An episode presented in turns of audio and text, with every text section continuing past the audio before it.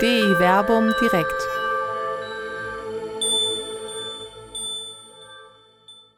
Gott schweigt nicht oder wieder die Vergottung der Stille mit Dr. Till Magnus Steiner und Dr. Werner Kleine. Hallo Till, ich freue mich, dass ich dich heute hier in Wuppertal aus Jerusalem heraus begrüßen kann zum nächsten DI Verbum direkt. Wir haben heute ein, wie ich persönlich finde, interessantes Thema. Es geht um die Frage, ob Gott schweigt oder ob man still sein muss, um Gott zu hören. Vergotten wir nicht geradezu vielleicht sogar die Stille? Dazu passt, dass gerade heute Kardinal Sarah in Rom gesagt hat, das Zweite Vatikanische Konzil betont, dass Stille das beste Mittel ist, um die Teilhabe des Volkes Gottes an der Liturgie zu fördern. Landläufig sagt man ja auch, dass man still sein muss, um Gott zu hören. Und dieser Fragestellung wollen wir heute anhand zwei alttestamentlicher, zwei neutestamentlicher Texte nachgehen. Einmal abgesehen davon, dass Kardinal Sarah die Quelle schuldig bleibt, wo das äh, Zweite Vatikanische Konzil sagt, dass Stille das beste Mittel sei, um die Teilhabe des Volkes Gottes an der Liturgie zu fördern, denke ich, ist die Frage, ob Gott wirklich die Stille des Menschen braucht, um sich mitteilen zu können, tatsächlich eine Erforschung wert. Und das äh, tun wir jetzt anhand von vier Texten aus der Heiligen Schrift die sicherlich nicht alleine dieses Thema behandeln, sondern äh, die quasi pass pro toto stehen und mit denen wir uns dem Thema annähern würden. Ich freue mich, dass du da bist und äh, ich denke, wir steigen ein mit wir können, uns, wir können uns ja in Stille erstmal sammeln und uns langsam dann dem Thema nähern, indem wir dem Geräusch und dem Lärm Gottes nachgehen. Das, was wir das machen, wir machen, werden, das ist das, Schöne, gerne, ne? das können wir gerne machen. Wir können jetzt erstmal zehn Minuten ganz still sein, um zu gucken, was Gott Unbedingt. uns in seinem Wort sagen will. Das Problem an dem Wort Gottes ist ja, dass es den Schall genauso braucht wie alles andere, was sich mitteilt. Das heißt, wir müssen schon äh, das geschriebene Wort Gottes in Schallwellen umwandeln, damit es in unsere Ohren und von da aus in unsere Herzen kommt, auf dass es, wie der Evangelist Johannes sagen würde, wieder Fleisch wird in uns selbst. Also ganz still alleine reicht offenkundig doch nicht, sondern man muss den Schall dann doch auch bemühen. Wir starten mit Psalm 29, den ich jetzt vortragen darf. Ein Psalm Davids. Bringt da dem Herrn, ihr Himmlischen, bringt da dem Herrn Lob und Ehre. Bringt da dem Herrn die Ehre seines Namens, werft euch nieder vor dem Herrn in heiligem Schmuck. Die Stimme des Herrn erschallt über den Wassern, der Gott der Herrlichkeit donnert, denn der Herr über gewaltigen Wassern. Die Stimme des Herrn ertönt mit Macht, die Stimme des Herrn voll Majestät. Die Stimme des Herrn zerbricht die Zedern, der Herr zerschmettert die Zedern des Libanon. Er lässt den Libanon hüpfen wie ein Kalb, wie ein Wildstier den Sirion. Die Stimme des Herrn sprüht flammendes Feuer, die Stimme des Herrn lässt die Wüste beben, beben lässt der Herr die Wüste von Kadesh. Die Stimme des Herrn wirbelt Eichen empor, sie reißt ganze Wälder kahl, in seinem Palast rufen alle, O herrlicher Gott. Der Herr thront über der Flut, der Herr thront als König in Ewigkeit. Der Herr gebe Kraft seinem Volk, der Herr segne sein Volk mit Frieden. Wenn wir das Thema Stille und Lärm oder Geräusche behandeln wollen, ist es ganz interessant, das ist mir gerade aufgefallen bei dem Psalm. Ja, man kann ja Psalmen einzeln lesen als Einzeltexte, aber auch gucken, welcher Psalm steht davor und welcher danach. Und da ist ganz spannend bei Psalm 28, also einem Psalm vorher, der erste Vers sagt, zu dir rufe ich her, mein Fels, wende dich nicht schweigend ab von mir.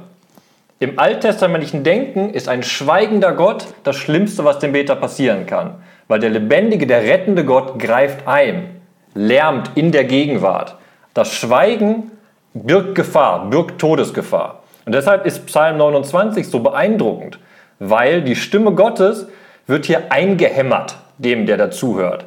Du hast es vorgelesen und beim Vorlesen merkt man direkt, siebenmal steht da die Stimme des Herrn. Siebenmal fängt ein Vers an, die Stimme des Herrn. Auf Hebräisch Kol Adonai. Und diese Stimme donnert, das sagt der Vers 3 schon, ist eine Donnerstimme. Und dann sieht man weiter, dieses Donnern entfaltet sich zu einem ganzen Gewitter im Endeffekt.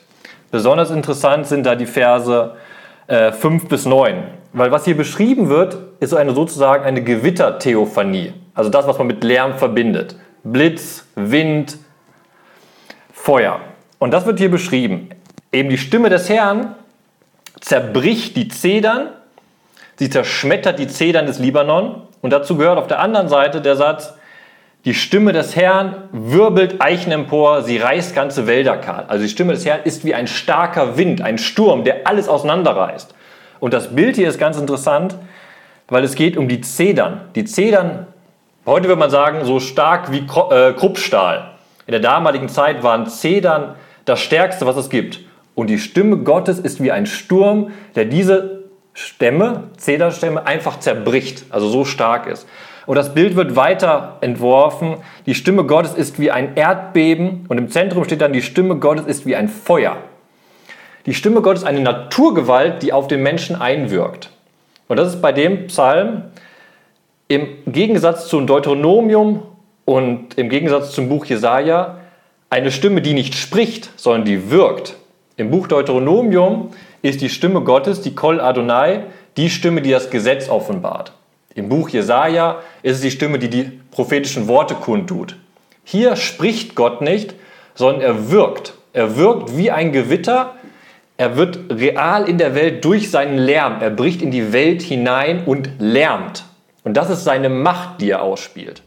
Ja, und das ist etwas, was ich an dem Text allein beim Vorlesen, wenn man ihn vorliest, äh, schon faszinierend finde. Das ist ein Text, den kann man eigentlich schon gar nicht leise lesen. Der Text in sich ist laut. Er erzeugt ja geradezu im inneren Gehör äh, auch eine gewisse Lautstärke, einen gewissen Lärm. Also wenn es einen Text wieder die Vergottung der Stille geht, dann ist es zum Beispiel hier Psalm 29, der ja sehr deutlich macht, dieser Gott braucht die Stille nicht, um sich mitzuteilen. Er offenbart sich äh, durch die Macht der Natur, in der Wirkung der Natur. Äh, es ist ein lauter Gott, der äh, sich auf jeden Fall mitteilt. Die Frage ist, interpretieren die Menschen äh, diese Stimme Gottes immer richtig? Wir haben im Neuen Testament ja die Stelle, wo sich der Himmel öffnet und äh, der Geist Gottes äh, herunterkommt äh, und bei der Taufe des Johannes, Taufe durch Johannes den Täufer. Ähm, und man hört dann die Stimme, wie sie sagt, ähm, äh, dies ist mein geliebter Sohn, an dir habe ich Gefallen gefunden. Einige sagen, Gott hat zu ihm gesprochen, andere sagen, es hat gedonnert. Also offenkundig ist es dann eher eine Frage der Interpretation, der Sensibilität. Dafür erkennt man Gott in dieser Wirkung. Aber dieser Text äh, ist einfach dahingehend schon faszinierend, weil er eben doch sehr deutlich macht, dieser Gott offenbart sich mit Macht und großer Lautstärke in dieser Welt. Genau, im Hintergrund von dem Psalm steht auch im Endeffekt das altorientalische Denken. Wir haben hier zwei Motive, die sehr wichtig sind. Am Anfang des Psalms wird ja die Ehre, die Majestät, die Herrlichkeit Gott zugeschrieben. Das sind Attribute, die dem damaligen äh, Gott El zugeteilt werden. In Kanaan gab es einen Himmel mit mehreren Göttern und der größte Gott, der erhabene Gott, war El mit Herrlichkeit, Erhabenheit, Höhe. Und es gab seinen Sohn, den Wettergott Baal. Und das war genau so eine Wahrnehmung im damaligen altorientalischen Kontext. Naturgewalten sind göttlicher Herkunft. Daraus wurde geschlossen, im Endeffekt, in diesen Naturgewalten zeigt sich Gott. Baal war der Wettergott, der verantwortlich ist für Fruchtbarkeit, Landwirtschaft. Und diese beiden Sachen werden hier zusammengeführt. Der Gott, der angerufen wird, als, am Anfang als Gott der Herrlichkeit, also als El dargestellt. Und seine Wirkkraft in der Welt ist die Wirkkraft von Baal, diesem Wettergott. Dieses Zusammenbringen, dass Gott eben der Habende, den können wir gerne gedanklich mit der Stille zusammenbringen, aber gleichzeitig der dynamische, der sich ereignende, der laute ist. Und das ist beides in diesem Gottesbild drinne und will vereint sein auf dem Hintergrund. Und deshalb ist auch gerade, was du eben nochmal betont hast, und möchte ich nochmal sagen, wenn man diesen Psalm liest und man kommt in diesen Singsang rein und immer wieder sagt, die Stimme des Herrn, die Stimme des Herrn, das ist ein Donnern. Das ist ein ganz, ganz wichtiges Motiv, dem wir noch oft begegnen werden bei den nächsten Texten, die wir lesen. Gott donnert in die Geschichte hinein. Es ist nicht möglich, ihn nicht zu hören, wenn er spricht. Interessant ist aber, hier spricht er nicht nicht. Das muss auch hervorgehoben werden. Nicht das Wort steht da, sondern der Einzige, der spricht, ist der Mensch, der nach dem Aufruf folgt und die, sagt, Gott, du bist Herrlichkeit. Das äh, Einzige, was mir jetzt äh, so dazu dann auch noch einfällt, ist, ähm, wenn man so diesen, diesen Automatismus oder dieses Verhältnis von Stille und Sprechen Gottes oder Offenbarung Gottes, sagen wir vielleicht, ne? weil die, die Frage ist ja, ob Gott jetzt mit menschlichen Worten spricht. Das sagen wir zwar zur Heiligen Schrift, dass er sich da mit menschlichen Worten nach, menschlichen, äh, nach Menschenart geoffenbart hat, wie es das Zweite Vatikanische Konzil in dem äh, Konzilsdokument Dei Verbum sagt. Ähm, die Offenbarung Gottes geht ja aber hier nach diesem Psalm eben auch viel weiter, dass er sich in seinem Wirken in der Welt, in der Schöpfung, in der Natur selbst kundtut. Auch das ein Gedanke, der ja im Neuen Testament, etwa im Römerbrief bei Paulus begegnet. Aber wenn wir mal auf dieses Phänomen äh, des Verhältnisses von Stille und Sprechen Gottes achten, dann scheint mir das hier fast, auch wenn es nicht explizit ausgeführt wird, genau andersherum zu sein. Der Mensch muss nicht still werden, damit man Gott hört, sondern hier deutet sich schon an, wenn der Mensch überhaupt still wird, dann wird er in Reaktion auf dieses machtvolle Wirken Gottes still, als im Staunen oder vielleicht sogar im Erschrecken. Denn wenn man äh, die Wirkung dieses Textes hört, dass da Bäume durch die Luft fliegen, dass der Libanon hüpft wie ein Kalb, dass der Herr die Zedern zerbricht und die äh, Zedern äh, zerschmettert, das sind ja Naturgewalten, vor denen der Mensch normalerweise angstvoll und erschrocken äh, das Weite sucht. Das heißt also, die Stille, wenn überhaupt der Mensch still wird, dann wird er angesichts dieser machtvollen Offenbarung Gottes still. Also das, die Stille wäre, wenn überhaupt, eher Wirkung dieses Offenbarens, nicht die Ursache dafür. Mhm. Im hebräischen Text ist der Vers 9 äh, sehr interessant in dem Punkt, was du gesagt hast, weil das, da steht ja, ähm, in seinem Palast rufen alle, o herrlicher Gott. Und im Hebräischen ist das ein Partizip, angefügt mit einem Waff-Kopulativum. Das heißt, dieses Ausrufen, O herrlicher Gott, passiert parallel zu dem ganzen Lärm, der draußen ist. Diese ganze Gewitteroffenbarung. Und der Mensch antwortet nicht mit Stille, sondern die direkte Antwort des Menschen währenddessen ist schon das Rufen selbst, das Ausrufen der Herrlichkeit Gottes. Und ich finde, also man kann auch in dem Psalm natürlich fragen, welches Verhältnis besteht zwischen Stille und Nichtstille, beziehungsweise Reaktion. Und da werden wir auch beim nächsten Text bei 1 Könige 19 drauf eingehen. Aber hier ist auch schon angelegt, wir haben das Motiv, dass Gott über den Wassern schwebt. Und da haben wir einmal den Begriff der Wasser oben und einmal den Begriff der Flut unten. Und beide, beide Worte hängen mit dem Chaos zusammen.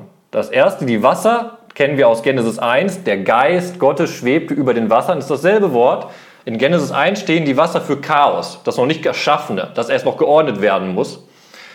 Und der Begriff der Flut, der hier auftaucht, ähm, kommt nur wieder vor bei Noah mit der Flut. Und da auch, da ist es die Gewalt, die alles wieder zerstört. Chaos ist generell im Alten Testament ja die zerstörende Macht und Gott ist, wie hier Psalm 29 betont, derjenige, der über dem Chaos thront.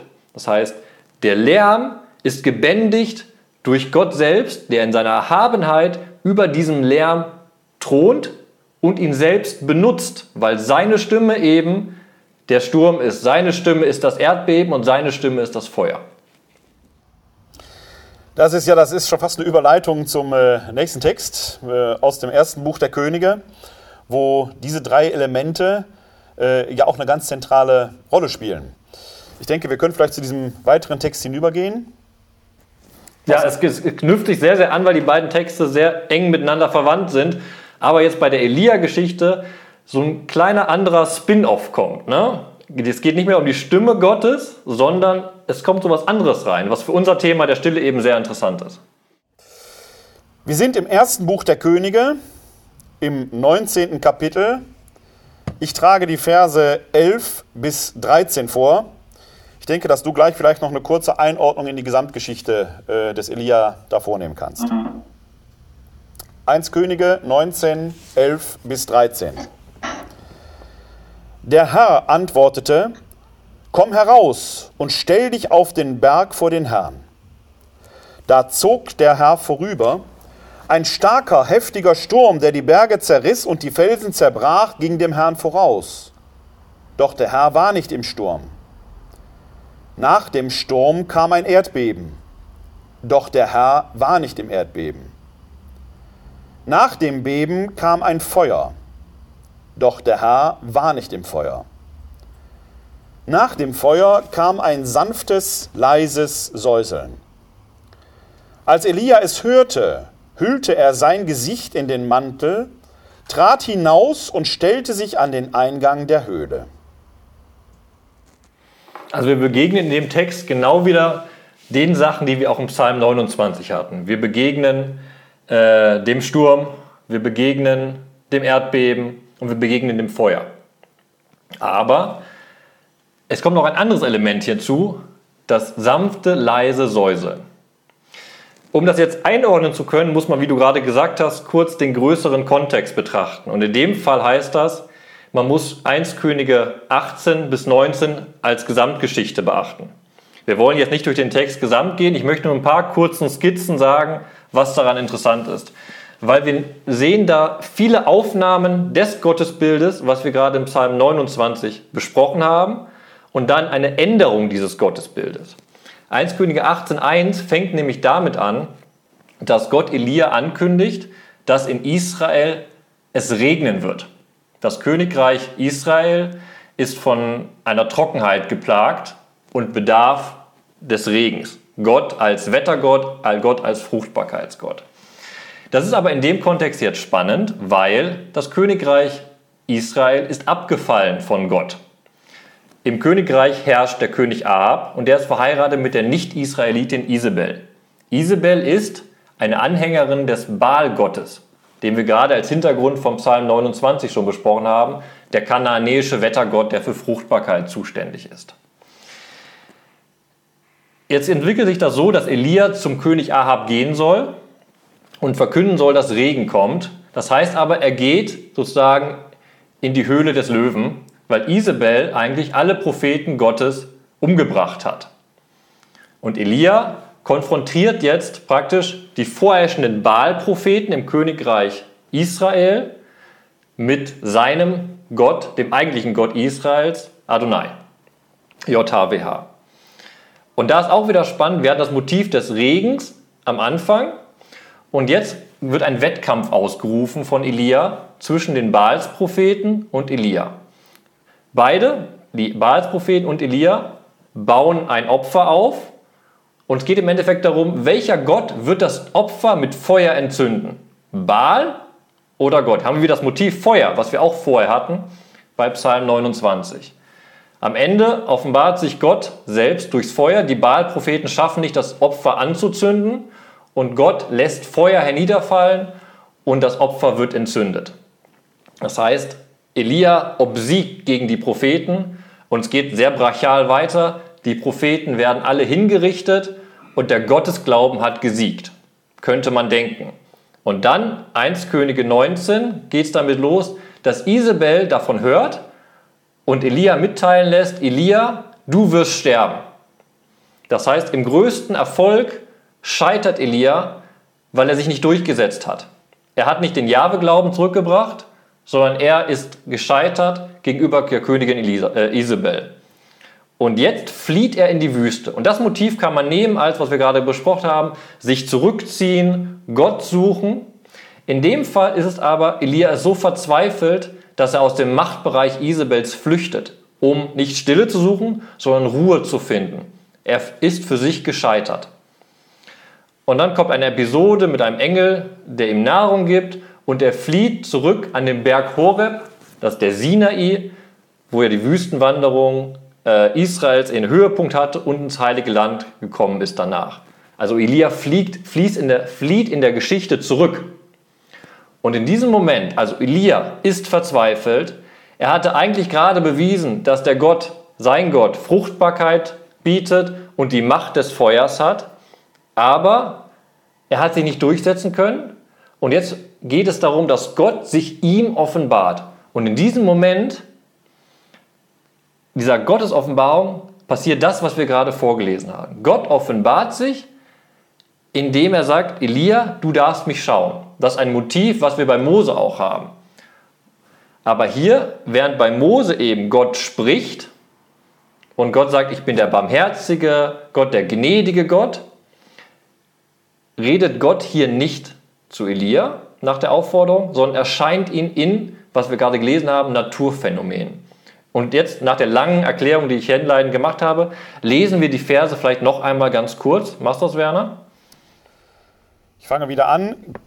1 Könige, Kapitel 19, Verse 11 bis 13. Der Herr antwortete, Komm heraus und stell dich auf den Berg vor den Herrn. Da zog der Herr vorüber. Ein starker, heftiger Sturm, der die Berge zerriss und die Felsen zerbrach, ging dem Herrn voraus. Doch der Herr war nicht im Sturm. Nach dem Sturm kam ein Erdbeben, doch der Herr war nicht im Erdbeben. Nach dem Beben kam ein Feuer, doch der Herr war nicht im Feuer. Nach dem Feuer kam ein sanftes, leises Säuseln. Als Elia es hörte, hüllte er sein Gesicht in den Mantel, trat hinaus und stellte sich an den Eingang der Höhle. Im Psalm 29 hatten wir ja schon die klare Unterscheidung, nicht Gott ist der Sturm, Gott ist nicht das Feuer, Gott ist nicht der Erdbeben, das Erdbeben, sondern Gott, Gottes Stimme ist Ausdruck darin. Und auch hier ist es dem Autor des Textes sehr, sehr wichtig zu sagen, Gott ist nicht Sturm, Gott ist nicht Erdbeben, Gott ist nicht Feuer. Aber es sind die Boten. Sie weisen darauf hin, dass Gott kommt. Das haben wir auch in den Psalmen. In Psalm 4 äh, wird eben gesagt, der Wind ist und das Feuer ist der Bote Gottes. Sie bereiten die Gottespräsenz vor.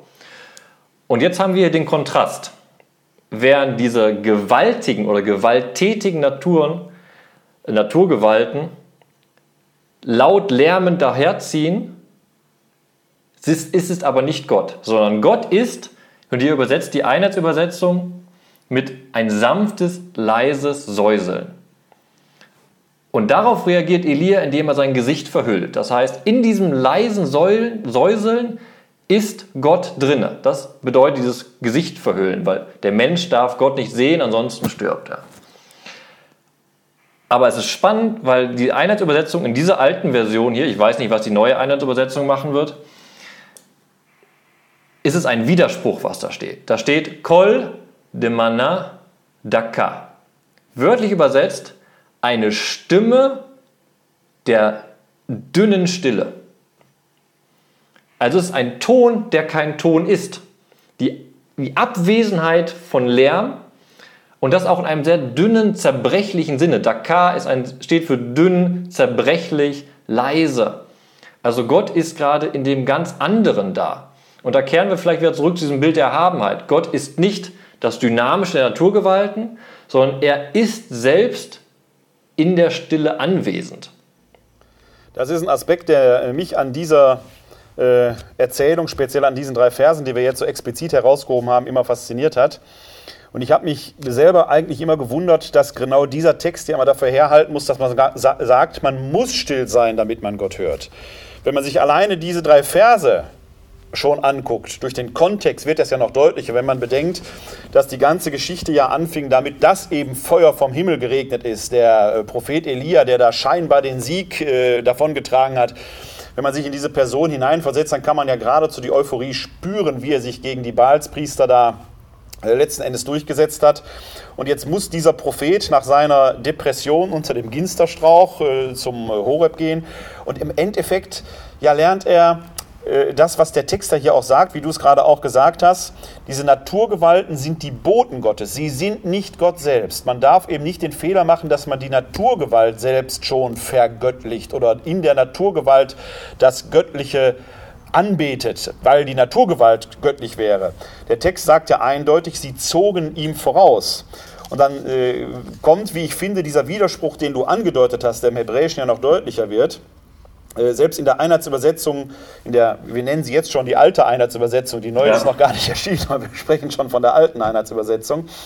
Ähm, in Vers 13 hebt die alte Einheitsübersetzung ja an, als Elia das sanfte, leise Säuseln hörte. Wenn er etwas hört, ist es nicht still. Es ist nicht ja. still. Es ist irgendwo noch etwas, was man hören kann. es ist eine Stimme, das ist ja das Schöne im Hebräisch. Eine Kol, Hebräisch, genau. Ja. Also als Elia das hörte, hüllte er sein Gesicht in den Mantel. Auch hier haben wir eigentlich genau wieder, das ist nicht die Voraussetzung dafür, dass Gott spricht, sondern Gott spricht und jetzt kommt eine Reaktion des Menschen. Elia erkennt nach den Boten Gottes, dem Erdbeben, dem Sturm, dem Feuer, offenbart sich Gott ihm jetzt im Sprechen oder im, zu ihm sprechen. Er hört etwas und jetzt verhüllt er sein Haupt. Das ist die Reaktion auf das, was geschieht, nicht die Ursache dafür, dass etwas geschieht. Ich denke, dass der Text das hier sehr schön und dramatisch sagt, auch äh, wenn es im Hebräischen noch viel deutlicher hervortritt, als es hier im, äh, in, im, in der, im Deutschen in der Einheitsübersetzung ähm, ist. Und ähm, dass genau dieser Aspekt, glaube ich, eine ganz wichtige Rolle spielt, dass man eben nicht den Fehler machen darf, auch wenn es laut ist und Gott sich in der Lautstärke mitteilt, die Lautstärke selbst schon als göttlich anzusehen. Das ist letzten Endes nur ein Medium. Und hier wird genau dieser, dieser äh, Gefahr letzten Endes äh, bildhaft widersprochen, zu sagen, ja, es ist nicht nur laut, der ist auch leise. Gott offenbart sich gewissermaßen immer im Lauten wie im Leisen. Das ist so ein Aspekt, den ich da drin immer gesehen habe in dieser Geschichte. Mhm. Also es gibt eine, das habe ich mal gelesen, im, im alten Kommentar wurde so ausgelegt, dass gerade diese Stille ein pädagogisches Element sein soll. Der Elia, der in 1 Könige 18 eben so aufgebraust ist, sagt Gott jetzt, du sollst nicht aufbrausen, sondern du sollst stille sein, weil ich stille bin. Aber diese Auslegung, dieses Sagen, auch diese Idee, okay, Elia, du sollst dich zurücknehmen, weil ich stille bin, funktioniert eben gerade nicht, weil was du gesagt hast, Gott ist nicht nur stille, sondern die Gottespräsenz ist geprägt durch Lärm, der einbricht und erst im Kontrast diese Stille ist die Wahrnehmung Gottes. Das heißt, die, also das ist ja auch der Widerspruch. Die Stille im Lärm, die Stille in den Naturgewalten ist eine Stille, die spricht, eben eine Stimme. Und das ist genau das, was ich meinte mit dieses Dynamische und diese Erhabenheit, die sich da ausspricht. Diese Erhabenheit Gottes wird als Stimme vernehmbar in dem dynamischen Chaos, das er ermöglicht, dass es ausbrechen kann. Daraus wird eine Stimme. Ne? Diese Stille spricht. Und diese Stille führt zu einer Reaktion Elias und auf diese Reaktion wird die Stimme verbal. Das heißt, in Vers 14 spricht dann ja auch wirklich Gott. Ja? Es ist genau das, der Aspekt, den wir vorhin, äh, als wir über den Psalm gesprochen haben, äh, schon mal angedeutet hatten. Der Lärm alleine ist ja erstmal Geräusch, lautes Geräusch. Äh, sagt dir erstmal nichts, kann man so oder so interpretieren. Ne? Es kann ein Donner sein, es kann Offenbarung Gottes sein. Das heißt, der Mensch muss letzten Endes das, was er wahrnimmt, interpretieren. Das ist ja das Interessante, äh, dass es in der Fortführung heißt, äh, des Verses 13, da vernahm er, also Elia, da vernahm Elia eine Stimme, die ihm zurief, was willst du hier, Elia? Das heißt, der Elia interpretiert jetzt das, was ihm da widerfährt. Er erkennt darin eine Botschaft, das Sprechen Gottes weil er vielleicht die nötige Sensibilität hatte, weil er sich jetzt auch vorbereiten konnte auf diese Situation. Ja. Das heißt, wir haben eigentlich hier auch so ein wenig das äh, Phänomen der Notwendigkeit der Interpretation dessen, was da ist. Man kann natürlich sagen, ist einfach laut, es donnert. Als Kind hat man mir schon immer gesagt, wenn es donnert, der, schimpfte immer der liebe Gott bei mir. Vielleicht hätten, ich habe da nie Angst vor gehabt, aber vielleicht hätte man besser gesagt, Gott spricht, was auch immer er dann sagt. Da muss man vielleicht dann noch mal genauer hinhören. Und zur Interpretation, man kann eben diese Stelle auch noch auf eine andere Art weisen und man fragen, was ist der Sinn oder die Funktion dieser Stille? Diese, dieses Kapitel 1 Könige 19 wird gerne angeführt für Burnout. Hier wird ein Burnout dargestellt. Elia ist überarbeitet, hat die Propheten vernichtet, ist aber nicht von einer Welle des Gefolgs, äh, Erfolgs getrieben, sondern er ist überarbeitet, er muss eingestehen, dass er eine Niederlage erfahren hat. Er zieht sich zurück, du hast eben schon angesprochen, die Stelle unterm Ginsternstrauch. Dann kommt der, der Engel, der ihn unterstützt, ihm Nahrung gibt, es ermöglicht. Und dann kann man das auch so lesen, dass Gott eben gerade hier das wird, was Elia in dem Moment braucht. Er braucht diese Stille. Das ist der große er Kontrast eigentlich zu dem, was er erlebt hat. Das ist eine Kontrasterfahrung, die er jetzt macht. Genau, es ist, Gott ist der Kontrast, der das weitere Schaffen Elias ermöglicht. Weil wenn wir das Kapitel zu Ende lesen, danach ist Elia immer noch Prophet und er hat einen neuen Auftrag. Er soll einen neuen Königssalm ausrufen, der gegen Ahab erstehen wird. Also schafft Gott hier mit seinem Einbrechen in der Zeit einerseits den Machtbeweis durch die Naturgewalten, andererseits bietet er aber das, was Elia gerade braucht in seinem, nennen wir es mal Burnout. Die Stille, die ihn anspricht und die es ihm ermöglicht, daraus Kraft zu gewinnen. Interessant finde ich äh, an dieser Erzählung diese Kontrasterfahrung, die gerade durch diese äh, ja eigentlich apotheotischen Bilder, Erdbeben, Sturm, Feuer ermöglicht wird, die wir im Psalm 29 ja vorhin äh, schon auch als Offenbarungsmedium Gottes erfahren haben, was ja hier nochmal eine andere Wendung erfährt. Ähm, mir geht die ganze Zeit so ein bisschen durch den Kopf. Ähm, Lärm, Geräusch, selbst Sprechen, braucht alles Zeit. Das sind alles nur Dinge, die in der Zeit funktionieren, weil Schallwellen sich eben durch Raum und Zeit fortsetzen müssen. Ja, wir brauchen sogar ein Medium, wir brauchen Materie, damit man überhaupt äh, Schall wahrnehmen kann. Im Weltall selber, im luftleeren Raum, gibt es keinen Lärm, da gibt es keine Geräusche mehr. Wenn wir aber, das ist natürlich jetzt etwas modern gedacht, modern formuliert, Ewigkeit versuchen zu denken. Die Ewigkeit definiert sich ja gerade dadurch, dass Raum und Zeit in der uns bekannten Form eben nicht mehr existieren werden und vergehen, sind in eine absolute Gegenwart hinein aufgehoben. Wenn die Gegenwart aber absolut ist, gibt es da keine Geräusche mehr in der uns bekannten Weise. Aber es gibt eine intensive Form der Gotteskommunikation. Vielleicht ist das so ein Aspekt der Stille, den wir noch gar nicht gedacht haben, dass eigentlich dann eine, äh, die Stille selber, die in der Ewigkeit gedacht werden kann, äh, laut und leise zugleich ist, weil es eine höchst intensive Form der Begegnung und Kommunikation zwischen Gott und Mensch ist. Etwas, was wir uns gar nicht vorstellen können letzten Endes. Und die Bibel ringt letzten Endes darum, um diese Begegnung zwischen Ewigkeit, Gott und Mensch in der Zeit in Worte zu fassen. Mhm.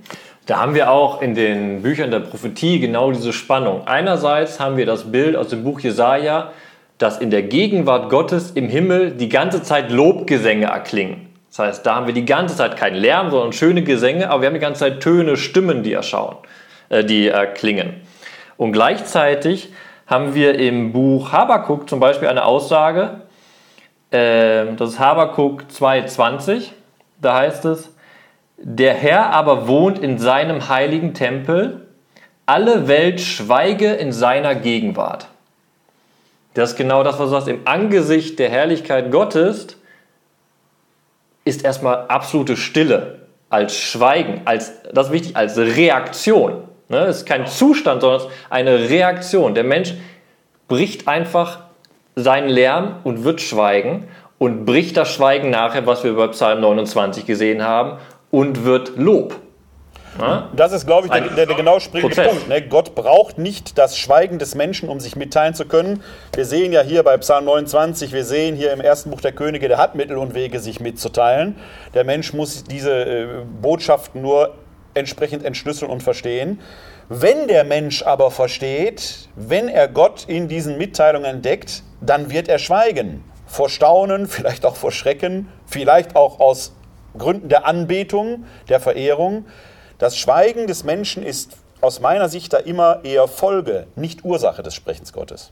Und noch wichtiger, ich glaube, sei es beim Gebet von uns oder Liturgie, man zieht sich nicht in Schweigen oder in die Stille zurück, sondern man tritt in Angesicht Gottes und schweigt deswegen. Ne? Nicht, man schweigt nicht, um zu schweigen, sondern aus dem, der Begegnung, dem Bedenken, dem Meditieren Gottes entsteht Schweigen, und aus diesem Schweigen entsteht der Lobpreis.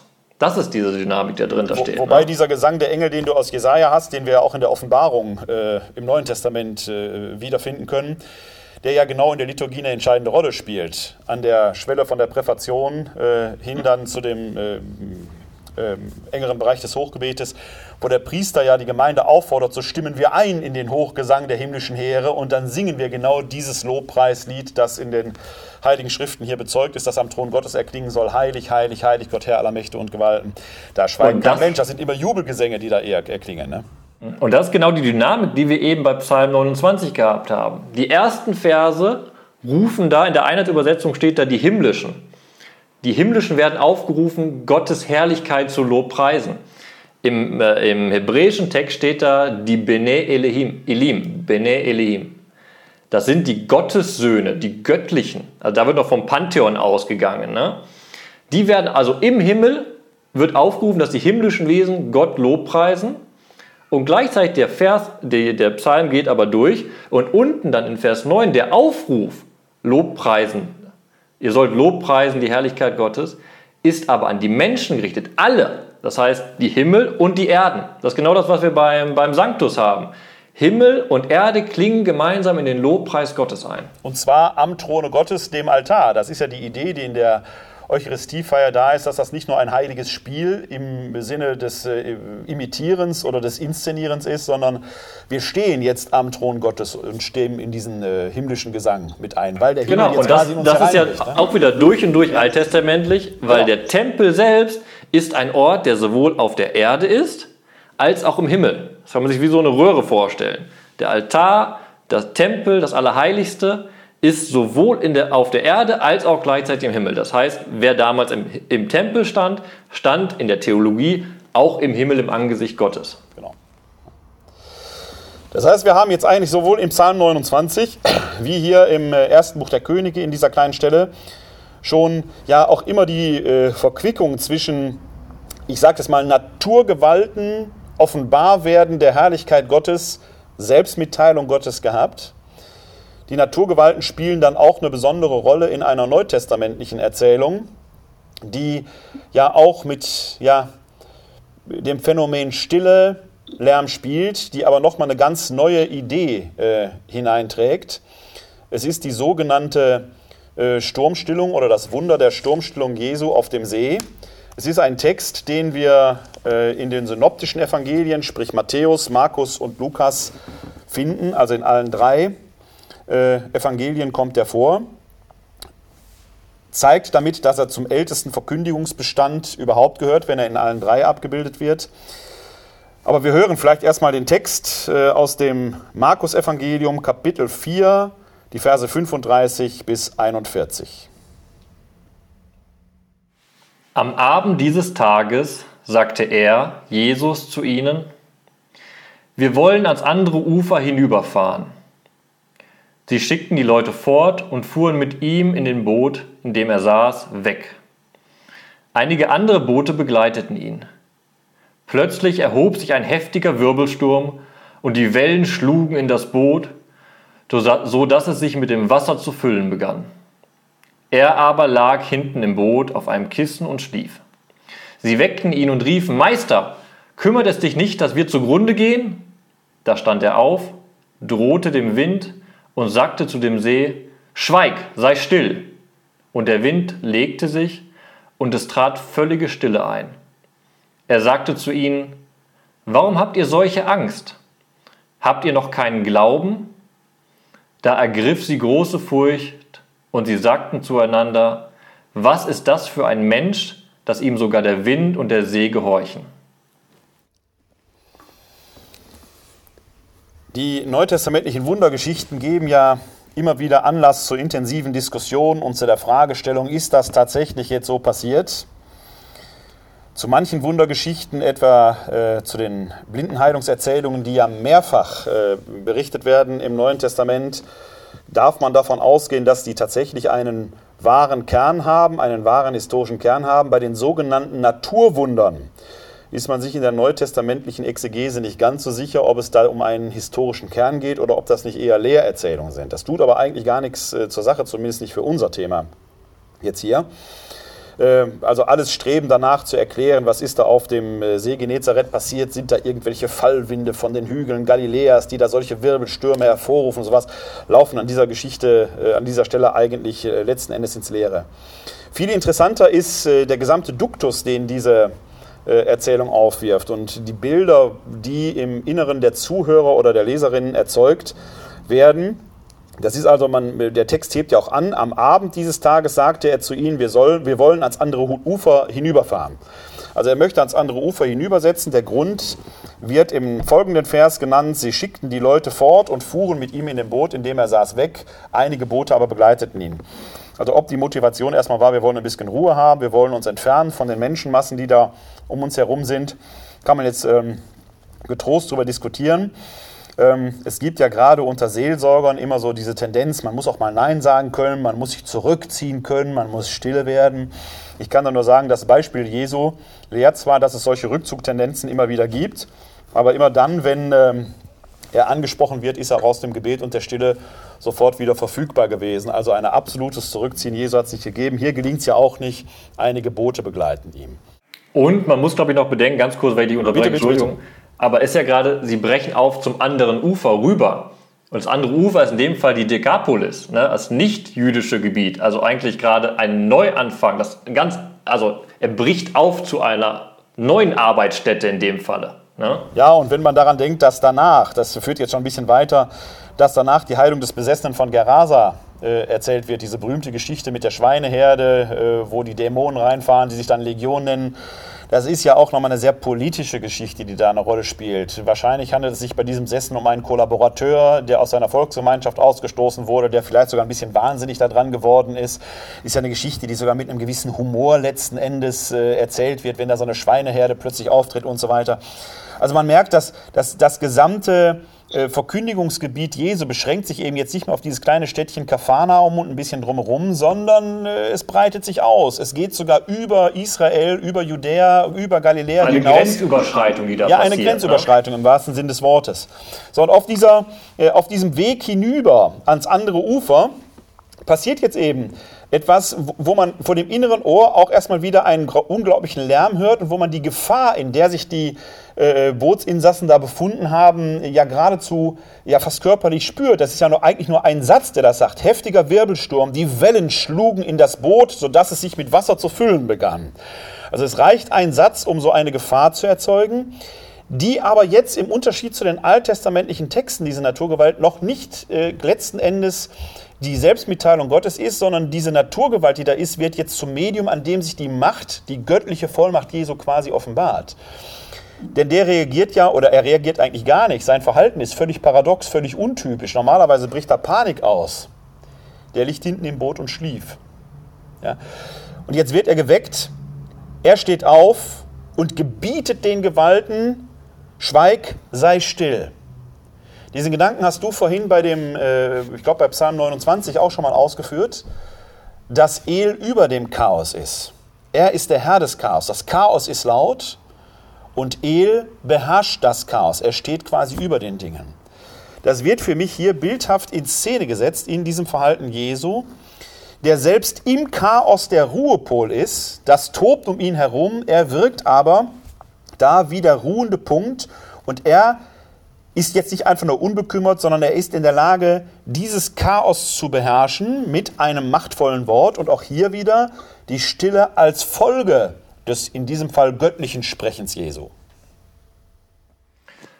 Ich nehme das direkt auf, was du gesagt hast, weil es gibt eine schöne Stelle, die habe ich gerade nachgeguckt. In Psalm 107, in Vers 29 heißt es über Gott, er machte aus dem Sturm ein Säuseln so dass die Wogen des Meeres schwiegen. Was hier in dem Psalm über Gott ausgesagt wird, ist die Allmacht, die bei Gott, äh, die bei Jesus auftritt und dann, wo man erkennen kann, dass dieser Mensch göttlich ist. Und was an dieser Stelle interessant ist, Psalm 107, 29, da haben wir in der Einheitsübersetzung auch das Wort Säuseln. Das ist dasselbe Wort, was wir bei 1 Könige 19 auch stehen haben. Diese diese Stille im Endeffekt, die da eintritt. Das ist genau das, was er beschrieben hat. Der große Sturm, die große Lebensgefahr ändert sich schlagartig durch die Allmacht Jesu in die Stille. Und dann der nächste Schritt aus dieser Stille, sie ist nicht Selbstzweck, diese Stille, es geht nicht um die Rettung, sondern es geht um die Lehre, die daraus als Reaktion entsteht. Ne? Ja, das Interessante ist ja, dass die, die Interessante ist ja jetzt auch die äh, Reaktion der Jünger auf dieses, äh, ja, offenbarende Handeln. Die, die eintretende Stille selbst ist wieder Botschaft, ja, die als Kontrast zu dem äh, vorhergehenden Sturm und den Naturgewalten ja erst wirkt, ihre Wirkung entfaltet. Das ist genau dieses Bild, dass Gott, beziehungsweise in dem Fall Jesus, derjenige ist, der über die Chaosmächte herrscht. Er beherrscht das Chaos. Das heißt, die Naturgewalten sind ihm Bote, Diener. Und so ermöglicht Gott in dem, was seine Mächte sind, seine Wohlen sind, wiederum eine Stille. Aber er schafft diese Stille, um direkt, das ist ja auch interessant, es ist, glaube ich, das erste Mal im Markus-Evangelium, dass Jesus als Meister angeredet wird. Ne? Das heißt, diese Lehrsituation entsteht genau aus dieser Stille, die Gott in seiner Erhabenheit, beziehungsweise Jesus in seiner Erhabenheit über das Chaos ermöglicht. Ja, und äh, die, wir stoßen auch hier eigentlich wieder auf die Notwendigkeit, der Interpretation oder die Frage nach dem Sinn, aus dem die Interpretation ja hervorgeht. Denn die ja ehrfürchtige Antwort der Jünger ist ja keine Antwort, sondern eine Frage. Sie fragen ja, was ist das für ein Mensch, dass ihm sogar der Wind und der See gehorchen? Sie haben ja noch keine Antwort auf diese Frage. Ihnen wird jetzt aufgrund dessen, was Sie erlebt haben, Jesus, den dieses ganze natürliche Geschehen da erstmal so gar nicht juckt, beruhigt durch sein bloßes Wort den Wind, es tritt Stille ein. Und jetzt ist ja noch kein Bekenntnis da. Die sagen ja jetzt eben nicht, heilig, heilig, heilig, Herr unser Gott, sondern sie stellen die Frage, was ist das für ein Mensch, dass ihm sogar der Wind und der See gehorchen? Also genau diese Kontrasterfahrung zwischen diesem großen Lärm und der eintretenden Stille bewirkt eben noch nicht jetzt großen Jubel, sondern führt eigentlich vor die Frage, was hat das zu bedeuten? Welche Botschaft steckt letzten Endes genau da drin? Was ist das für ein Mensch? Ja. Und dann ist, kann man eben, was sehr schön ist, für den, also in der Situation ist es den Jüngern nicht bewusst und wir als Leser können, oder damalige Erstleser können durch den ganz biblischen Kontext eben so eine Psalmaussage schon hineintragen. Das heißt, für den Leser ergibt sich gerade durch diese Wortverbindung ganz klar, das ist ein göttlicher Mensch. Das ist nicht nur ein Mensch, sondern da muss göttliche Macht in ihm drin sein. Und dann spielen eben alle Texte, die wir gerade gelesen haben, Psalm 29, 1 Könige 19, aber auch den Psalmvers, den ich zitiert habe, spielen alle damit rein und zeigen genau dieses Gott, der Erhabene über dem Chaos, der die Naturgewalt als Offenbarung benutzt, um das eigene Wesen zu zeigen. Hier offenbart sich ja ein Teil des Menschen Jesus in seinem Wesen, das göttlicher Natur ist. Ja, und das ist im Endeffekt, wenn man äh, den vorhergehenden Teil des Markus-Evangeliums, also die Kapitel, die davor sind, wir sind ja noch relativ gesehen am Beginn des äh, Markus-Evangeliums und damit des öffentlichen Wirkens Jesu. Vorher sind ein paar Gleichnisse erzählt worden. Es äh, hat schon äh, eine Heilung gegeben, aber diese Heilung kann natürlich auch irgendwie anders motiviert sein. Es muss nicht unbedingt ein Wunder sein. Vielleicht hatte Jesus irgendwelches geheime äh, medizinische Wissen oder was auch immer. Das hier ist etwas, was man sich überhaupt nicht mehr erklären kann. Wie jemand so über die Naturgewalten herrscht, es bricht also hier gewissermaßen zum ersten Mal aus unserer Sicht, würde man sagen, die göttliche Vollmacht Jesu durch, die von denen, die dabei sind, als solche aber noch nicht zwingend so erkannt wird.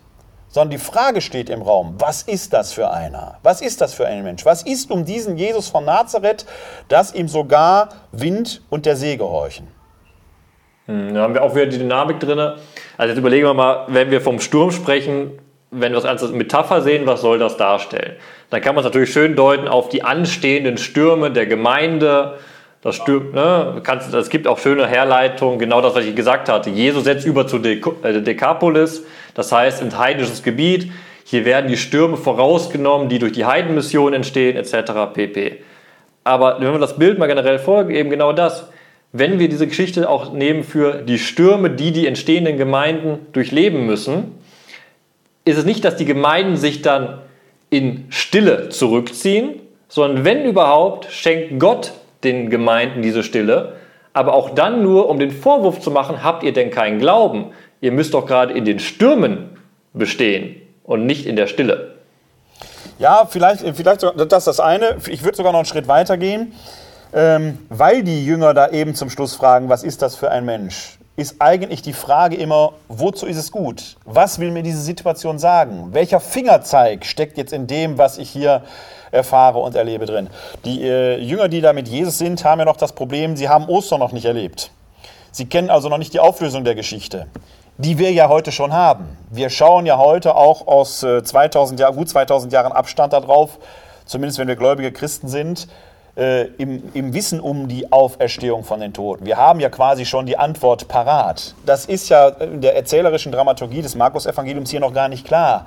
Die wissen noch gar nicht, wohin die Reise geht. Sie wissen noch nicht um die göttliche Vollmacht. Sie stehen da eigentlich nur staunend davor und diese Frage taucht auf. Aber diese Frage ist natürlich letzten Endes genau die Frage, die sich äh, uns heutigen auch immer wieder stellt, wenn wir in den Stürmen der Zeit stehen, dass wir nicht äh, voreilig über Bord springen mit unseren Rettungswesten und das Weite suchen, sondern dass wir uns eigentlich die Frage stellen, was ist die Botschaft in dem, was wir gerade erleben, in diesen Stürmen der Zeit, die wir erfahren. Von daher finde ich diese Frage einfach wichtig, was ist das für ein Mensch? Weil erst aus dieser Frage heraus eine Antwort möglich wird.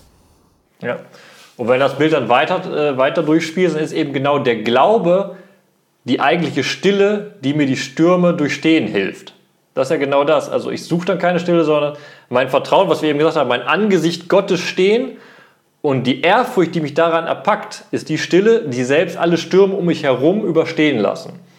Ganzer kurzer Querverweis, das ist, ja, das ist ein typisches Bild der Zionstheologie im Psalm 46. Die Stadt ist ein paradiesisch, paradiesischer Ort. Draußen herum toben große Stürme, die Berge versinken ins Meer, Königtümer äh, ziehen an, um die Stadt äh, äh, erobern zu wollen. Aber drinnen selbst wohnt Gott und damit ist der Frieden in der Stadt gesichert. Das ist ein schönes Motiv, was man da verfolgen kann. Die Chaoswasser außerhalb der Stadt werden im, in der Stadt zu einem Bächlein der Freude für die Stadt, eine Erquickung der Stadt. Genau diese Umwandlung. Das heißt, der Glaube schafft mir in dem Bild einen Ort der Stille im Angesicht des ganzen Chaos, der ganzen Stürme und des Stürmischen. Das führt uns jetzt fast schon äh, zum nächsten Text äh, für den heutigen Abend, der ja gar nicht so lang ist. Das ist ja eigentlich fast nur ein einzelner Vers in die Offenbarung hinein, denn am Schluss der Offenbarung des Johannes steht ja diese große Schlussversion vom himmlischen Jerusalem, die das ja genau wieder aufgreift. Eine Stadt, äh, in deren Mitte Gott selbst erfahrbar, unverhüllt präsent ist, diese Stadt braucht deshalb mehr weder Sonne noch Mond, also die großen Zeittaktgeber sind nicht mehr da. Es ist deshalb tatsächlich dann eine Stadt der Ewigkeit, des, der ewigen Gegenwart, der endgültigen Gegenwart. Wir haben da die Wasserbäche, die du erwähnt hast, äh, die sind äh, und die diese Stadt speisen. Die Bäume des Lebens, die wir aus, der Schöpfungsberichte, aus den Schöpfungsberichten äh, ja kennen, stehen plötzlich da. Man darf von diesen Früchten essen und sich laben. Frei zugänglich auf einmal, ne? Und zugänglich sind, ja. Frei ja, genau. zugänglich, jetzt. Zugänglich sind, ja, ja, genau. Und nicht nur einer, sondern ganz viele stehen da an den Straßen. Und damit schließt sich genau der Bogen von dem. Wir hatten ja auch wir hatten die Schöpfungsgeschichte in einem Video besprochen. Das ist genau. ja genau das. Ne? Aus dem Paradies raus in genau. das neue Jerusalem. Ins das ist der große Bogen hinein. der Bibel. Aber bevor es dazu kommt, bevor man in dieses neue Jerusalem hineinziehen darf, muss ja erst die äh, Zeit durchrungen werden, so nenne ich es jetzt mal. Das ist sicherlich etwas Besonderes am äh, Buch der Offenbarung. In meinen Augen eins der meist missverstandenen Bücher der Heiligen Schrift, weil man es so als apokalyptisches äh, Endzeit-Menetekel liest, wo man dann versucht, irgendwelche Zeichen herauszukristallisieren, die man dann in der Weltzeit, sie sagt, jetzt geht es endlich zu Ende, äh, oder nicht endlich zu Ende, aber vielleicht auch furchtbarerweise zu Ende, je nachdem, wie man es äh, interpretieren will. Ja, aber Schuld, Entschuldigung für den Karlauer, ich muss den einfach bringen. In bitte, dem Sinne bitte, ist bitte, bitte. das Buch der Offenbarung ist wirklich ein Buch mit sieben Siegeln, ne? Ja, äh, nur für den Alttestamentler, nicht für den Neutestamentler. Nein, Auch inhaltlich, äh, aber den gut. Karlauer musste, den Karlauer musste ich jetzt zurückgeben an der Stelle. Ähm, also es ist sicherlich ein Buch, das, das eine enorme Wirkungsgeschichte bis in die äh, Filmografie hinein äh, gebracht hat. Selbst äh, Filme, die ähm, äh, jetzt sich gar keinen biblischen Anstrich geben, sind doch oft von dieser dualistischen äh, Weltsicht des Kampfes gegen Gut und Böse, äh, zwischen Gut und Böse beeinflusst worden. Wenn man sich mal anguckt, wo ist dieses Buch entstanden und wie ist der Rahmen, dann findet man am Anfang der Offenbarung diese sieben Sendschreiben an die Gemeinden, die der Autor, der Seher Johannes, eben entsendet. Und man merkt, das ist doch alles etwas konkreter, als man es auf den ersten Blick vermuten würde. Tatsächlich handelt es sich bei der Offenbarung ja um eine Trostschrift, mit der der Seher Johannes, der sich im Exil befindet auf der Insel Patmos, die äh, Christen in Kleinasien zum Durchhalten bewegen will. Das sieht man schon an diesen sieben Sendschreiben. Nur eine Gemeinde, die Gemeinde in Philadelphia, kommt da einigermaßen gut weg. Alle anderen Gemeinden sind äh, trotz ihres ehemals starken Glaubens auch irgendwie in der Anfechtung und der Versuch, die mit sehr bildgewaltiger Sprache zum Durchhalten zu bewegen. Ich nenne das immer, ist auch ein Karlauer, das ist so ein bisschen, Deutschland liegt gegen die Niederlande im Endspiel der nächsten Fußball-Weltmeisterschaft zur Halbzeit 1 zu 2 zurück. Da kann man sich nicht vorstellen, dass der Bundestrainer, der dann vielleicht noch Jogi Löw heißen wird, äh, eine kleine nette Ansprache hält, sondern da wird der ordentliche Bilder und eine ordentliche Sprachgewalt entwickeln, um seine Jungs zu motivieren. Und so ähnlich funktioniert das Buch der Offenbarung auch. Eine sehr bildgewaltige Sprache, die von teilweise mit satirischen Elementen arbeitet, die aber ein interessantes Konzept verfolgt.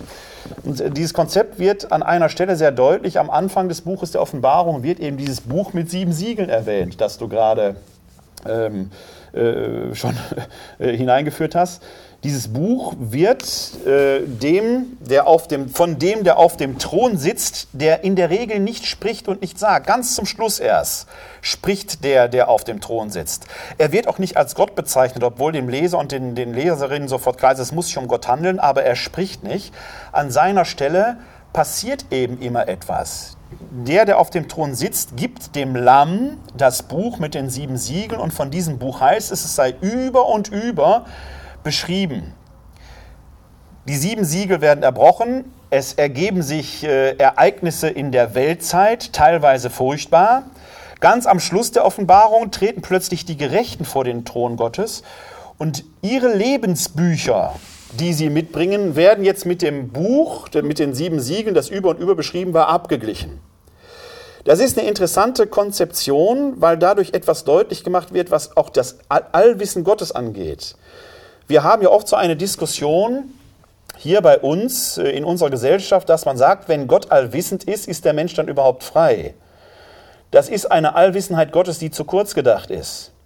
Denn wir vergessen dabei, dass Gott aus der Ewigkeit auf uns Menschen schaut, die wir uns in der Zeit befinden. Aus der Ewigkeit haben wir eine unendliche Fülle an Möglichkeiten, die wir vollziehen können. In der Zeit vollziehen wir de facto nur eine einzige. Setzen wir mal voraus, ich wäre wirklich und tatsächlich frei, weitestgehend glaube ich daran auch, dann werde ich nach dieser Veranstaltung heute Abend eine Entscheidung treffen, wenn ich durch die Tür gehe, gehe ich nach links oder nach rechts. Damit determiniere ich aber alle Entscheidungen, die danach folgen werden. Denn selbst wenn ich nach links gehe und merke, du bist falsch gegangen, bin ich ja erstmal nach links gegangen. In der Allwissenheit Gottes sind alle Optionen, die ich je hätte gehen können, schon vorhanden. Er weiß einfach alles. De facto werde ich von diesen unendlichen Möglichkeiten nur eine einzige in meinem Leben realisieren. Das ist mein Lebensbuch und das wird jetzt mit dem Buch des Lebens abgeglichen. Bin ich jetzt einen einigermaßen guten Weg gegangen? Bin ich den schlechtstmöglichsten gegangen oder habe ich mich irgendwie so durchgewurschtelt, wie auch immer? Warum erzähle ich das? Weil ich damit deutlich machen will, was ist dieses Buch der Offenbarung überhaupt? Es spielt nämlich in seiner Gesamtheit mit dem Verhältnis von Zeit und Ewigkeit. Aus Sicht der Ewigkeit steht immer schon der Sieg fest. Warum? Weil Christus am Kreuz gestorben ist und von den Toten auferstanden ist. Das Böse ist besiegt. Aus Sicht der Ewigkeit gibt es gar keinen Zweifel dran. Interessant übrigens auch die grammatikalische Form, mit der da gesprochen wird. Das ist im Griechischen der Aorist. Der Aorist ist eine Tempusform, die kennen wir im Deutschen nicht. Die beschreibt eine einmalige punktuelle Handlung, die ist irreversibel. Der Sieg ist errungen. Hier in der Weltzeit, wo wir die Ewigkeit noch nicht haben, müssen wir aber durchhalten auf diesen eigentlich schon errungenen Sieg hin. Und natürlich erleben wir in dieser Weltzeit, wo es Werden und Vergehen gibt, auch diese Anfechtungen. Es kommt also darauf an, welchen Weg in die Ewigkeit gehst du. Ergibst du dich den Anfechtungen, versuchst du den einfachen Weg zu gehen, dann hast du unter Umständen schlechte Karten. Oder hältst du durch? Das ist genau die Motivationssprache, die der äh, Autor, der Seher Johannes, hier in ganz vielen Bildern permanent durch und durch geht. Interessant ist, Lärm spielt eine ganz große Rolle. Die Engel singen nicht heilig, heilig, heilig, die rufen. Die Offenbarung geschieht mit Posaunen.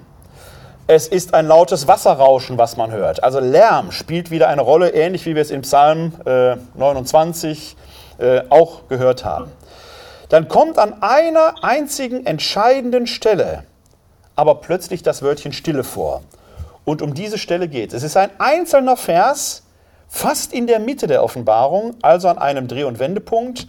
Es ist das achte Kapitel, der erste Vers. Als das Lamm das siebte Siegel öffnete, trat im Himmel Stille ein, etwa eine halbe Stunde lang. In meinen Augen einer der schönsten Verse, die die Heilige Schrift uns hervorgebracht hat. Warum? weil er auch am rätselhaftesten ist. Er schließt sich scheinbar auf den ersten Blick sofort. Auf den zweiten Blick tauchen aber eine ganze Reihe von Fragen auf. Das erste, das Lamm öffnet das siebte Siegel. Vorher sind also sechs andere Siegel schon eröffnet worden, die immer irgendwelche Ereignisse in der Weltzeit hervorgebracht haben. Und zwar in der Regel immer Ereignisse, an denen sich der Glaube der Gemeinde bewähren musste oder man eben versagen konnte, indem man sich äh, ja, äh, der falschen Seite hingegeben hat. Also hier kommt etwas zum Abschluss, was äh, das Thema Bewährung sagt. Dann tritt im Himmel eine Stille ein, wobei es vorher ja offenkundig sehr laut gewesen sein muss, sonst bemerkt man die Stille ja gar nicht. Das ist genau die Kontrasterfahrung, die wir vorhin in den beiden äh, alttestamentlichen Texten eben auch schon hatten. Und jetzt kommt der springende Punkt etwa eine halbe Stunde lang. Der ganze Text lebt ja von diesem Wechselspiel zwischen Himmel und Erde, Ewigkeit und Zeit. In der Ewigkeit ist alles immer schon klar, da ist die Fülle der Zeiten. Im Prinzip gibt es ja gar keine Zeit mehr, weil sie pure reine Gegenwart ist. Zeit ist ein irdisches Phänomen. Wenn es jetzt hier heißt, dass im Himmel, wo es eigentlich gar keine Zeit gibt, eine halbe Stunde lang Stille eintritt, ist das ein wunderbares Paradox, das mich wie die Jünger im Boote Jesu vor die Frage stellt, was soll das? Was sagt dieser Text hier? Wie kann in der Ewigkeit, die doch dadurch definiert ist, dass es gar keine Zeit gibt, ausgerechnet nur eine halbe Stunde Stille sein? Vielleicht hat der Alttestament eine Antwort. Da es ja ein Buch mit sieben Siegeln für mich ist, habe ich keine Ahnung. Gut gekommen. Aber ich kann, ich kann assoziieren. Ähm, und da kann ich, äh, du sagst ja, das Spannende ist das äh, siebte Siegel, also das letzte. Und dann fragt sich, okay, was ist jetzt noch das große Ereignis, was folgt? Und dann kann man schon Verbindungen ziehen, weil spannenderweise einerseits im Buch Jesaja ist es, glaube ich, vor dem Endzeitgericht verkündet Jesaja Stille. Es wird eine Stille eintreten und dann erfolgt das Endzeitgericht. Die zweite Assoziation in der, in der zwischentestamentlichen Literatur, ich glaube im vierten Esra-Buch, ähm, ist die Stille das Phänomen vor der Neuschöpfung. Es wird eine Stille eintreten und dann wird Gott neu schöpfen. Also wir haben beides bei dem Endzeitgericht als auch bei der Neuschöpfung die Idee, jetzt wird alles neu entstehen. Das Endgericht ist ja auch eine Neuschöpfung im Endeffekt. Und davor gibt es eine kurze Stille und dann wird alles sozusagen umgedreht. Das kann auch dahinter stehen. Das erklärt aber nicht das Faszinosum dieser halben Stunde. Ja, ja. Das also ich, ich sehe da, äh, also ich, wir sind da glaube ich schon auf der richtigen Spur. Für mich ist diese Stille, wie sie hier ist, wie eine Generalpause in der Musik, wo sich die musikalische äh, Energie nochmal verdichtet, um das Neue quasi aufbrechen zu lassen um die Hörerinnen der Musik quasi die Spannung zu steigern für das, was jetzt kommt. Das ist ja das, was letzten Endes hier auch im Text passiert, denn danach geht es ja wieder los mit den sieben Posaunen. Also es ja. Äh, passiert noch etwas Neues und es ist tatsächlich Zeit des Gerichtes. Das ist ein Gedanke, der letzten Endes die Offenbarung durchzieht und zwar in diesem Sinne, dass das Gericht gar nichts ist, was letzten Endes am Thron Gottes erst stattfindet, sondern die Weltzeit ist die Zeit des Gerichtes. Hier spricht der Mensch letzten Endes, wenn man so will, das Urteil über sich selbst. Und es ist dann letzten Endes bei Gott die Frage, wie schafft er diese endgültige Gerechtigkeit? Aber es gibt jetzt da oben kein, kein Strafgericht oder so etwas, wo, äh, wo dann in diesem Sinne äh, erst gewogen wird und äh, erst eine Anhörung stattfindet, sondern diese Zeit hier, das sind die Bücher des Lebens, die wir schreiben, fällt im Prinzip letzten Endes das Urteil. Wir fällen das Urteil über uns selbst. Das ist im Prinzip, was hier kommt. Und hier berühren sich ja Himmel und Erde an dieser Stelle.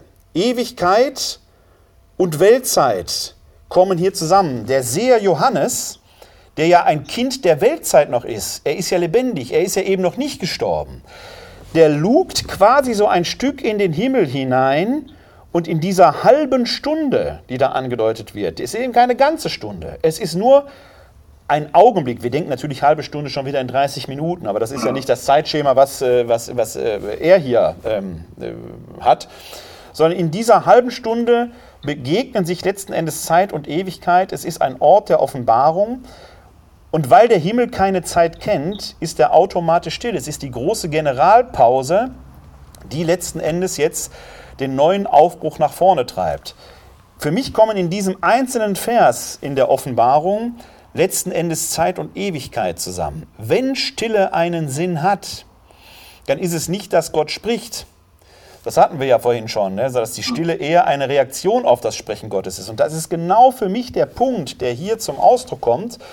Diese Stille ist die Reaktion, die ja im Himmel eintritt. Die tritt ja nicht auf der Erde ein. Diese Stille tritt ja im Himmel ein. Ist eine Reaktion auf diese Begegnung zwischen Zeit und Ewigkeit, in der der Mensch, in diesem Fall der Serie Johannes, erst gewahr werden muss, was passiert hier. Das ist kein Punkt mehr, wo man plappert oder wo man viele Worte macht, sondern das ist jetzt ein Gewahrwerden, ein Moment der Erkenntnis um das, was jetzt wirklich ansteht und was diese Zeit im Angesicht der Ewigkeit tatsächlich bedeutet. Ein sehr rätselhafter Vers, den ich persönlich aber sehr faszinierend finde. Äh, ich habe da mal das Wort, das ist im Prinzip der Moment der Ewigzeit äh, geprägt, weil da Zeit und Ewigkeit tatsächlich zusammenkommen, worin aber auch eben der Gedanke steckt, diese Zeit hier, die wir haben, ist letzten Endes schon längst Teil der Ewigkeit, ohne dass wir sie erfassen oder äh, erleben könnten, sondern diese Ewigkeit umgibt uns hier in der Zeit, umfängt uns. Jeder Moment, den wir hier auf dieser Erde leben und atmen, wird in die Ewigkeit hineingehoben werden. Das ist die Idee der Ewigkeit im Angesicht Gottes. Und dann, dann halt er wieder das, das äh, Habakuk-Zitat, was ich eben oder vorhin genannt hatte, eben diese Idee, der Herr wohnt in seinem heiligen Tempel, in dem Fall im Himmel. Und in seiner Gegenwart ist nur Schweigen im Angesicht der Herrlichkeit, dessen, was er gewirkt hat. Und dann entsteht daraus, ist ja auch, wenn wir das weiterlesen, daraus entsteht dann wieder Reaktion, weil es eben eine halbe Stunde ist. Es ist keine ewige Stille, sondern eine halbe Stunde Stille, das Faszinosum dessen, was Gott gewirkt hat, was Gott ist. Und dann werden die Posaunen verteilt. Ne? Genau. Dann geht es wieder Posaunen los. Posaunen werden verteilt und auf einmal ist auch genau das. Himmel und Erde werden zusammengebracht. Ne? Die Gebete der Gläubigen kommen hoch und werden als Opfer von den Engeln dargebracht. Und dann am Ende geht es dann weiter, dann kommt der Donner runter. Ne? Dass der, die Feuer, äh, dass die Kohlen werden zum Boden, äh, zur, zur Erde geschleudert und werden auf der Erde als Donner wahrgenommen. Das heißt, aus der Stille wird nicht nur Lärm, sondern endzeitlicher Lärm. Die Posaunen und der Donner stehen da wieder für die Gottesoffenbarung in der Zeit selbst, weil Posaunen und Donner haben wir auch im Buch Exodus auf dem Gottesberg. Wenn Gott sich offenbart als Bundesgott, äh, hören das Volk Israel Posaunen und Donner und erschaudert vor der Gegenwart Gottes. Was für mich die Lehre aus diesem Text hier ist, jetzt nicht nur aus diesem einzelnen Vers, ist immer wieder neu sich gewahr zu werden, dass diese Zeit in die Ewigkeit hinaufgehoben ist. Was ähm, ich persönlich ganz interessant finde, ist ein physikalisches Phänomen, das nach Max Planck benannt ist, die Planckzeit. Ich bin kein Physiker, deswegen wird jeder Physiker mich jetzt möglicherweise äh, an der Stelle auseinandernehmen. Aber diese Planckzeit sagt eben, ähm, oder diese Entdeckung sagt, besagt eben, dass es kleinste Zeiteinheiten von 10 hoch, ich glaube, minus 46 Sekunden gibt. Alles, was kleiner ist als diese Zeit, da gelten die physikalischen Gesetze nicht mehr. Äh, der Physiker muss da die Waffen strecken. Der Theologe hat natürlich sofort die Antwort. Wir Theologen haben auf alles eine Antwort. Wir sagen natürlich, ist klar, in diesen 10 hoch minus 47 äh, Sekunden kleinen Einheiten, da umgibt uns die Ewigkeit. Das heißt, die Zeit läuft eigentlich gar nicht als Kontinuum ab, sondern in diesen unendlich doch sehr kleinen Einheiten. Und äh, die Ewigkeit Gottes umgibt uns quasi, quasi äh, an dieser Stelle äh, äh, vollends und ist da. Passt hier wunderbar zu dieser Stelle. Ähm, die aber auch noch eine Botschaft in sich trägt, äh, letzten Endes für uns. Das heißt, als Glaubende brauchen wir sicherlich immer wieder dieses Innehalten, dieses Fragen und das Ringen um die Erkenntnis, was will mir der Lärm in dieser Welt sagen. Man muss sicherlich die Geister unterscheiden. Vielleicht ist nicht jeder Lärm der Welt das Donnern Gottes, aber vielleicht eben doch. Man muss eben genau hinschauen.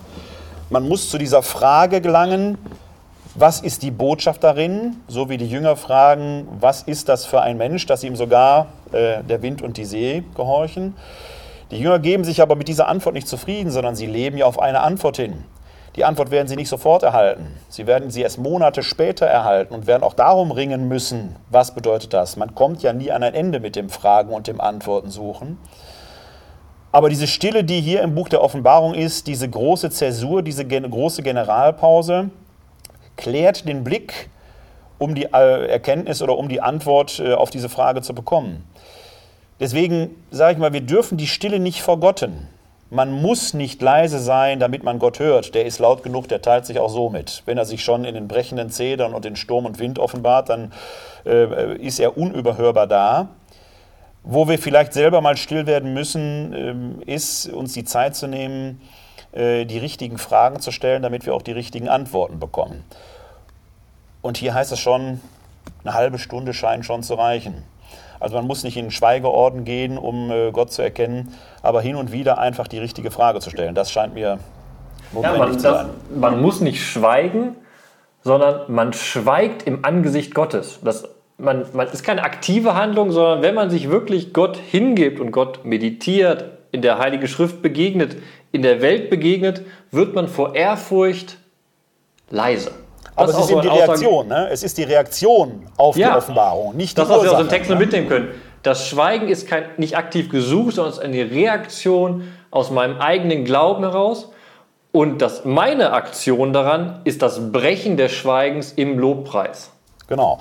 Deshalb äh, ist in meinen Augen der Satz falsch, man muss still sein, um Gott zu hören.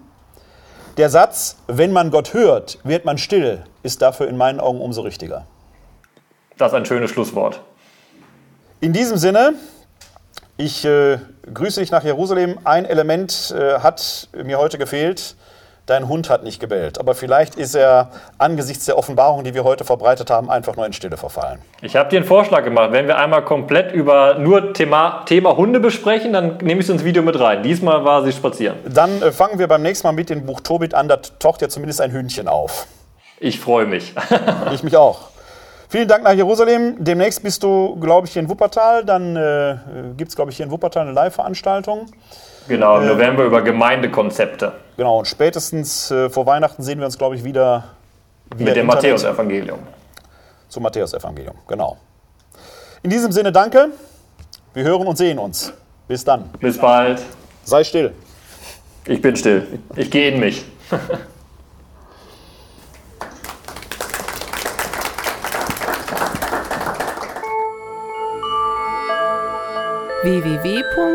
www.d-verbum.de